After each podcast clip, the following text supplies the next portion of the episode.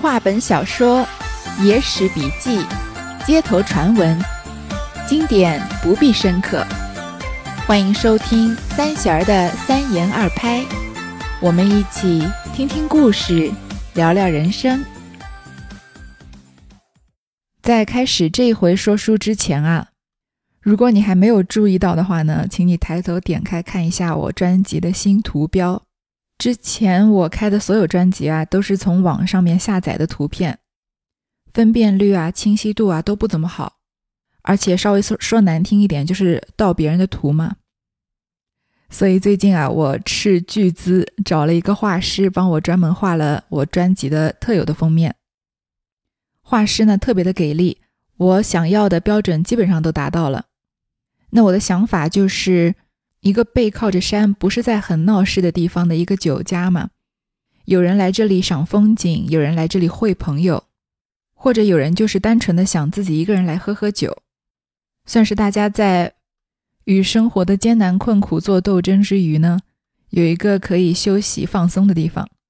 因为花了钱了嘛，所以希望各位可以点开放大多看两眼，这样我花的钱就更值得一些。当然，如果你能看在我这么不惜用钱、用时间、用心的基础上经营这张专辑呢，能去给我打一个五星好评，那就更好了。好吧，我们言归正传，还是继续来说这个唐伯虎点秋香的故事。上次说到啊，唐伯虎此行的任务基本上已经算是完成了，就是华府呢已经答应把秋香许配给他。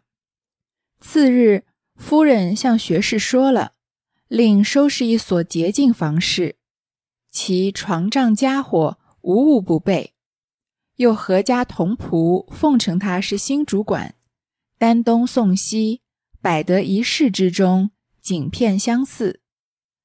择了吉日，学士和夫人主婚，华安与秋香中堂双拜，古月引至新房。合景成婚，男欢女悦，自不必说。第二天啊，这个华夫人跟学士说明了，就收拾一所很干净的房间，备齐了结婚要用的东西。那华府上下其他的仆人呢，因为知道华安啊马上要当这个当铺的主管了，所以想要巴结奉承他，送了他很多东西。所以房间里面摆了很多东西，景片相似，景片就是很锦绣、色彩很丰富的样子。就是房间里面的，因为是新房嘛，布置的色彩很丰富。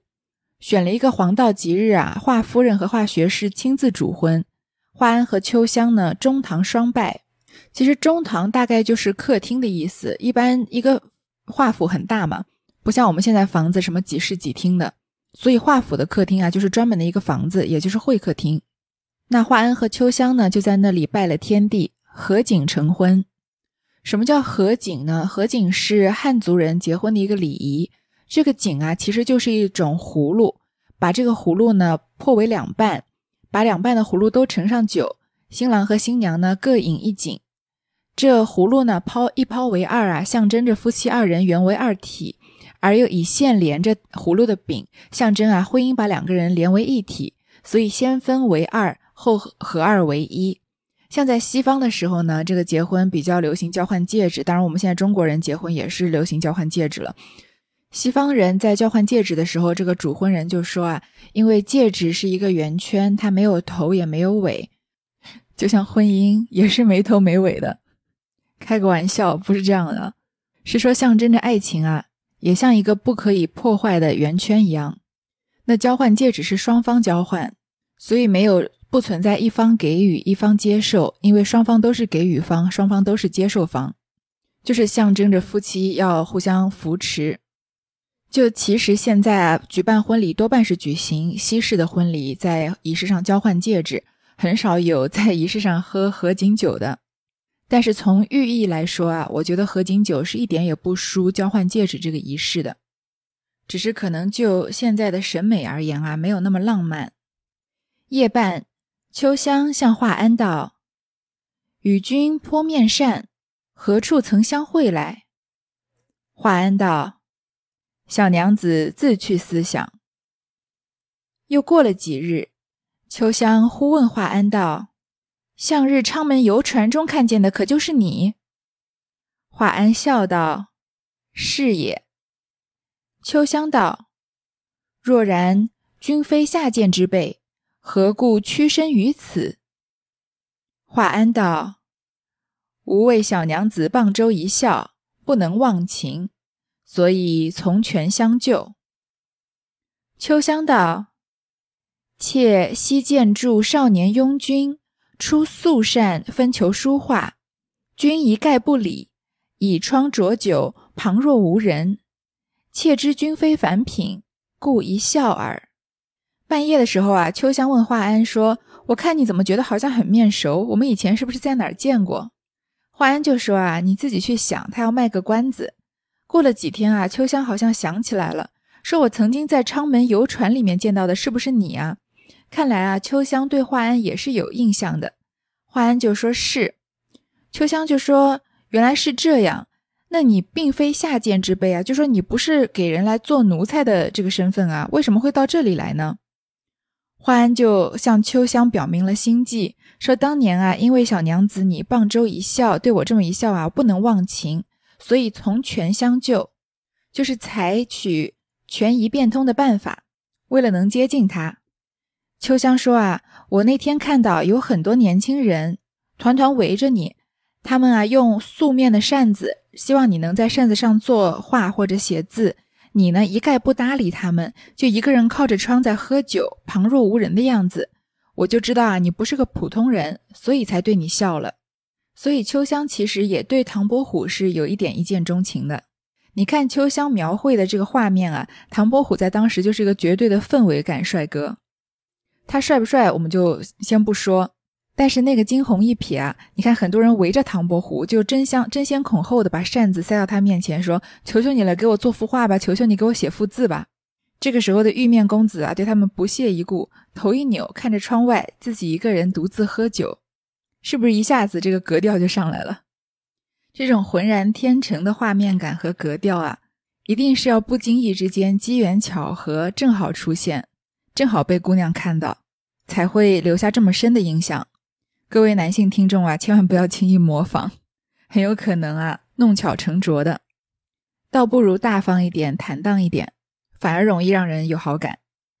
华安道：“女子家能于流俗中识名士，成鸿福绿绮之流也。”秋香道：“此后于南门街上，似又会一次。”华安笑道：“好厉害眼睛！”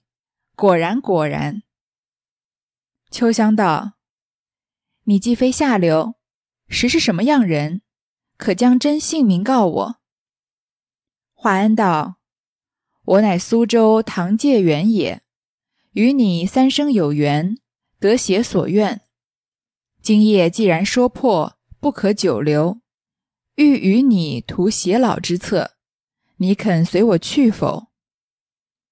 秋香道。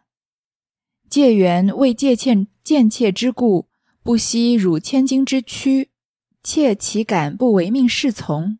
华安也在这里夸秋香，说你你个女孩子家能在流俗中识名士，因为就是在普通的场景中嘛，看到了唐伯虎。其实这夸秋香啊，也是在变相的夸自己了，说你应该就像红拂绿绮那样的女孩子一样了。红拂女的故事，应该很多人都听过的。王小波在他的《青铜时代》里也写了一篇长篇小说，叫《鸿福夜奔》。这个故事呢，主要就是说有一个文武兼通的才子，他名字叫李靖，非常的通兵法谋略，那又心怀大志。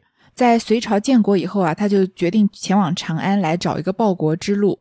到了长安呢，他就先投到杨素门下。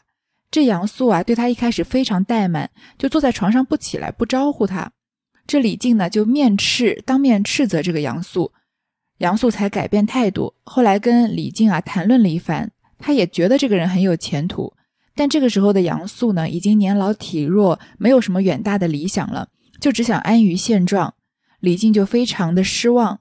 两个人在谈论的时候呢，这洪福啊就立在旁边。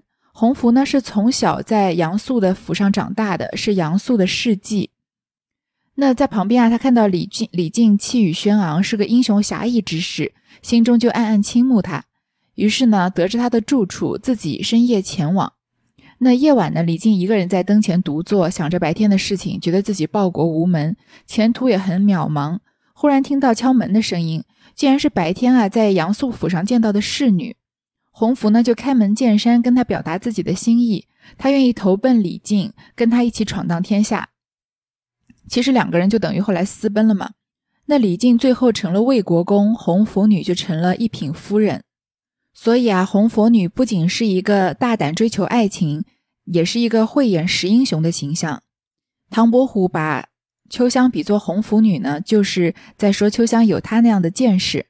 这个绿绮啊，我实在不知道是谁，我怀疑呢，可能是说西晋时候的大富豪和一个当官的叫石崇，他的侍妾叫绿珠的。这个石崇啊，曾经富甲天下。买下了这个侍妾叫绿珠，也是个非常美丽的姑娘。后来呢，因为政治上的斗争被免职，他的仇家就一直特别的垂涎绿珠的美色，就派人啊开口去跟石崇要绿珠。石崇呢就勃然大怒，他说他做不到，因为绿珠是他最宠爱的这个侍妾。后来啊，仇家就派人来追杀石崇，石崇就对绿珠叹息说啊，我现在是因为你而获罪的。绿珠就有流着眼泪说：“啊，愿笑死于君前。”就在石崇面前坠楼而死。石崇想拉就没有办法，来不及拉得住。总之就是夸秋香是个奇女子吧。秋香在说：“啊，后来在南门街上好像又看过你一次。”看来唐伯虎这个爱情啊，不是个单箭头。秋香啊，每次都有注意到他，然后问他说：“你既然不是一个普通人，那你到底是谁呢？能不能告诉我你的真实姓名？”华安就终于这个时候跟他坦白啊，说我就是苏州的唐介元，就是唐伯虎，跟你三生有缘，所以得协所愿，今天终于能娶到你。今夜呢，既然我跟你说破了我的身份，那这个华府啊也不能久留了。我呢欲与你图偕老之策，我想要跟你白头到老的。欲与你图偕老之策，我觉得这句话好像特别浪漫，比直接说啊我想要和你白头偕老。听起来多了一些那种严肃认真的可爱感，就问秋香愿不愿意跟他回去。秋香就说啊，介元为贱妾之故，你为了我啊做了这么多事情，不惜辱千金之躯。你明明是个当官的人，却来到华府做一个小书童，我怎么敢不唯命是从呢？你要你要我去哪儿，我当然就去哪儿了。这是明朝的女孩子很自然的想法。秋香自己本身是个丫鬟嘛，所以她没有什么先进的解放性的。挣脱妇女束缚的这样的思想，他就觉得一个男人为了她做到这个地步啊，那他当然愿意跟着他到哪里都去。在周星驰那个版本的《唐伯虎点秋香》啊，很多人都说巩俐演的不好，因为大家印象里面的秋香就是应该一个很温柔、很善解人意的人，因为在大户人家当丫鬟的嘛，很会揣摩主人心思。但是巩俐演的那个版本呢，让人觉得有一种傲气，好像并不因为自己是丫鬟的身份。而觉得低人一等，在知道了唐伯虎的真正身份以后啊，也没有卑躬屈膝，还是保持着一贯高冷的态度。其实我倒是挺喜欢巩俐这种演绎的，我觉得她在以明朝为背景的电影里面啊，加入了一些比较难得的女性主义的思想。不管他这种演绎方式是有意的还是无意的，我都比较欣赏那个性格的秋香，就是有一些不卑不亢的。真的发现自己对唐伯虎动了真感情，才同意嫁给他，对自己的人生啊有更多的自主权和掌控的这样的形象。华安次日将典中账目开了一本簿子，又将房中衣服首饰及床帐器皿另开一账，又将个人所赠之物一开一账，先毫不取，共是三宗账目，锁在一个护书切内。其钥匙即挂在锁上，又于壁间题诗一首：“你向华阳洞里游，行踪端为可人留。愿随鸿福同高岛，敢向朱家西下流。好事已成谁所笑？屈身今去尚含羞。主人若问真名姓，只在康轩两字头。”那唐伯虎决定了要带秋香走吗？也不能拐白白的拐跑人家家一个丫鬟，还收了这么多份子钱，对吧？他就把房里的衣服、首饰啊、床帐器皿啊开了一账，别人送的礼物开了一账，还有本来这个店铺中的账目细细的开了一本。这三宗账目啊，一起放在一个小箱子里面，把钥匙呢直接就挂在锁上，所以就是他所有的东西分文都没带走。然后就在墙壁上题了这一首诗。其实这个诗啊，就是说明了自己到华府的来意和要把秋香带走的事情。他说：“你向华阳洞里游，行踪端未可人留。”这华阳洞呢，是安徽的一个地方，就在我们前面说过的茅山里。所以这个就是在说唐伯虎啊，假借要去茅山寻访道士，其实是要来追秋香的故事。就说表面上我是要去华阳洞里面游玩，其实我是为了这个可人，可人就是秋香了。愿随鸿福同同高岛。这个高岛就是隐居的意思，我我愿意跟着红拂女一起隐居。前面唐伯虎不是才刚刚把秋香比作过红拂女吗？这句“敢向朱家西下流”，这个朱家是指哪一家啊？实在是超过我的知识范围了，搜了半天也没搜到。如果有人知道，就麻烦告诉我一声。好事已成，谁所笑？现在呢，我已经娶到秋香了，谁还会来我面前嘲笑我呢？屈身今去上含羞，今天呢，我就跟这个画府的各位告辞了。我这走的啊，偷偷摸摸的，还有点不好意思。主人若问真名姓，只在康轩两字头。我前面不是跟你们说我叫康轩吗？其实我不是叫康轩。那你问我真名真姓是什么呢？是康轩两字头。康的字头就是上半部分就是一个广州的广字嘛，轩的上半部分是个宝盖头。因为唐伯虎他本人叫唐寅，所以。唐上面也是个广字头，寅上面也是个宝盖头，所以他给自己起名叫康轩啊，是有意义的。事业雇了一只小船，泊于河下。黄昏人静，将房门封锁，同秋香下船，连夜往苏州去了。天晓，家人见华安房门封锁，奔告学士。学士叫打开看时，床帐实物一毫不动。户书内账目开载明白，学士沉想，莫测其故。抬头一看，忽见壁上有诗八句，读了一遍，想：此人原名不是康轩，又不知什么异故，来府中住许多时。若是不良之人，财上又分毫不苟。又不知那秋香如何就肯随他走。如今两口儿又不知逃在哪里，我弃此一臂亦有何难？只要明白了这桩事迹，便叫家童唤捕人来，出信赏钱，各处激获康轩、秋香，杳无音响。过了年余，学士也放过一边了。唐伯虎做了这些事情啊，当天晚上就雇了一只小船。和秋香下船啊，往苏州去了。天亮的时候呢，家人看到房唐伯虎的门都是锁的，就去告诉学士。这个华学士呢，打开来打开门看的时候啊，就看到了唐伯虎留下的这三本账目，他就想不通到底是发生什么事情。看到墙壁上题的八句诗啊，就说这个人的名字不是康轩，但是又不知道他说康轩两字头是什么意思。因为我们知道是唐伯虎是唐寅嘛，所以我们知道康轩解释得通。这个化学师又不知道他是唐寅，对吧？他就想啊，如果这个人是个坏人，那他总得要偷点什么东西走吧？他什么也不偷，就什么也没留。那秋香为什么又莫名其妙的愿意跟他走了呢？现在他们俩又不知道在哪儿。他心里面啊，倒不是心疼秋香失去这么一个奴婢，只是觉得这件事情不调查清楚啊，他心里面不能善罢甘休，就去换了捕快来，还出赏钱，到处呢通缉康轩和秋香。但是怎么也找不着。过了几年啊，学士也放过一边了，就算了。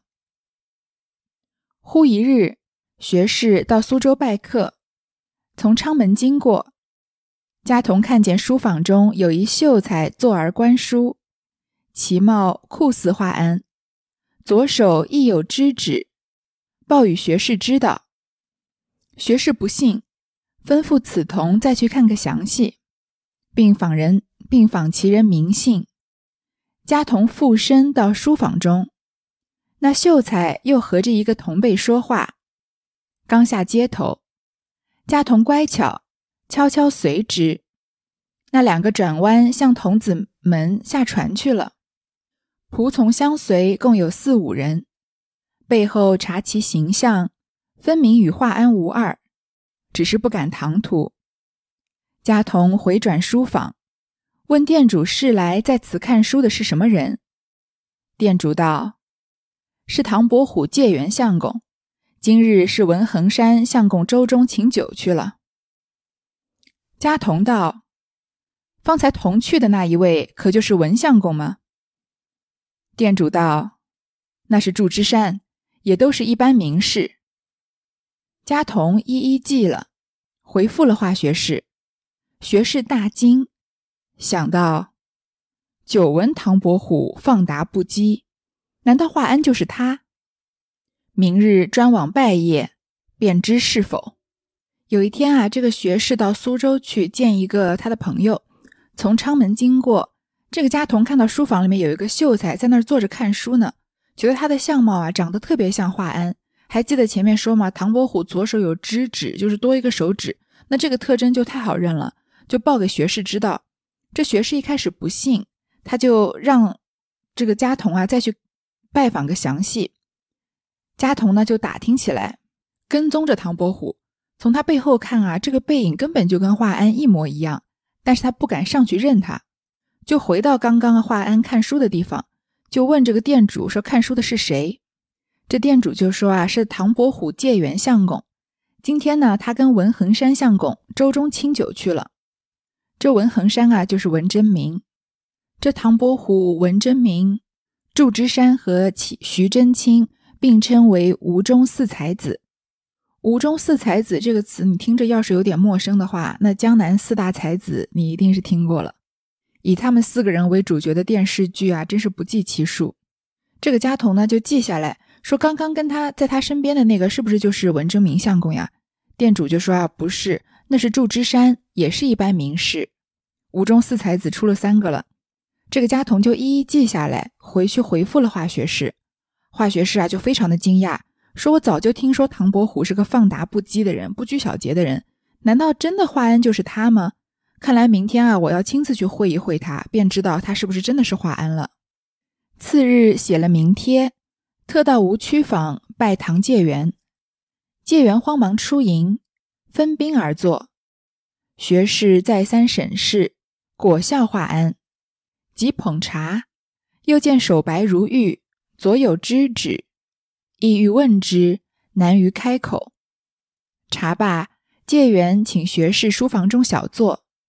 学士有疑未决，亦不肯轻别，遂同至书房，见其摆设齐整，啧啧叹险。稍停酒至，宾主对酌多时，学士开言道：“贵县有个康轩，其人读书不遇，甚通文理。先生识其人否？”介元为为。学士又道。此人去岁曾拥书于舍下，改名华安，先在小儿馆中伴读，后在学生书房管书简，后又在小典中为主管。因他无事，教他于剑壁中自责，他则得秋香澄清。数日后，夫妇俱逃，房中日用之物一无所取，竟不知其何故。学生曾差人到贵处查访。并无其人，先生可略知风声吗？介元又为为，学士见他不明不白，只是胡答应，忍耐不住，只得又说道：“此人形容颇像先生模样，左手亦有之指，不知何故。”借缘又为为。第二天啊，这个化学士就写了名帖，亲自去拜访唐伯虎。唐伯虎连忙出来相迎他，分了主席宾席坐了。这学士啊，仔细的打量着唐伯虎，他果然长得跟华安一模一样。等到奉茶的时候呢，他又看了他的手，手白如玉，左手真的有知指。想要问吧，又很难开口。文人的交往都很难像我们这样一般的人说话单刀直入的。喝完了茶呢，唐介元就请学士去书房中小坐。那这个化学师这次来就是要搞清楚唐伯虎是不是华安嘛，所以这个答案他得不到，他是不可能走的，所以就来到了书房啊，看到他书房摆设齐整。过了一会儿呢，酒来了，有点酒呢，这个化学师就稍微有点胆子，开口问他，就说啊，这个苏州县有个康轩，这个人啊，读书文采甚好，先生你认不认识他？介元娓娓，有一个词啊，叫唯唯诺诺。就是一味顺从别人的意见，没有自己的主意。就是唐伯虎在这里啊，就是有一点不置可否的，只是很恭敬的答应，但有没有真的说就是。学士又说啊，这个人他曾经在我的门下当仆人，给他改名叫华安，先是给我儿子伴读，后来又在我的书房呢管书简，就是管书管账的，后来又在我的典中当了主管。因为他没有妻子，所以啊，就让他在我的丫鬟里面选择。他择到一个叫秋香的跟他成亲，但几天以后呢，夫妻两个都走了，房中的东西什么都没要，不知道是什么原因。我我啊也曾经派人到苏州来访查，但是没有这个人。先生，你知不知道这个风声啊？介元又娓娓，又恭敬的答应，又不说话。学士看他不明不白，只是胡乱的答应，就有点耐不住性子了，就说：“不瞒你说吧，这个华安跟先生啊，长得真的很像。”而且连左手的指指都一模一样，不知道什么原因啊！介元又维维，就这么维维了三次啊！难道唐伯虎还有一个外号叫唐维维吗？好像也不是很好笑。那这个化学师啊，已经追问了三次了，到底唐伯虎打不打算告诉化学师自己就是曾经在华府服务过的华安，而且拐走了华府的秋香呢？我们就留到下回再说吧。好，感谢你收听，谢谢。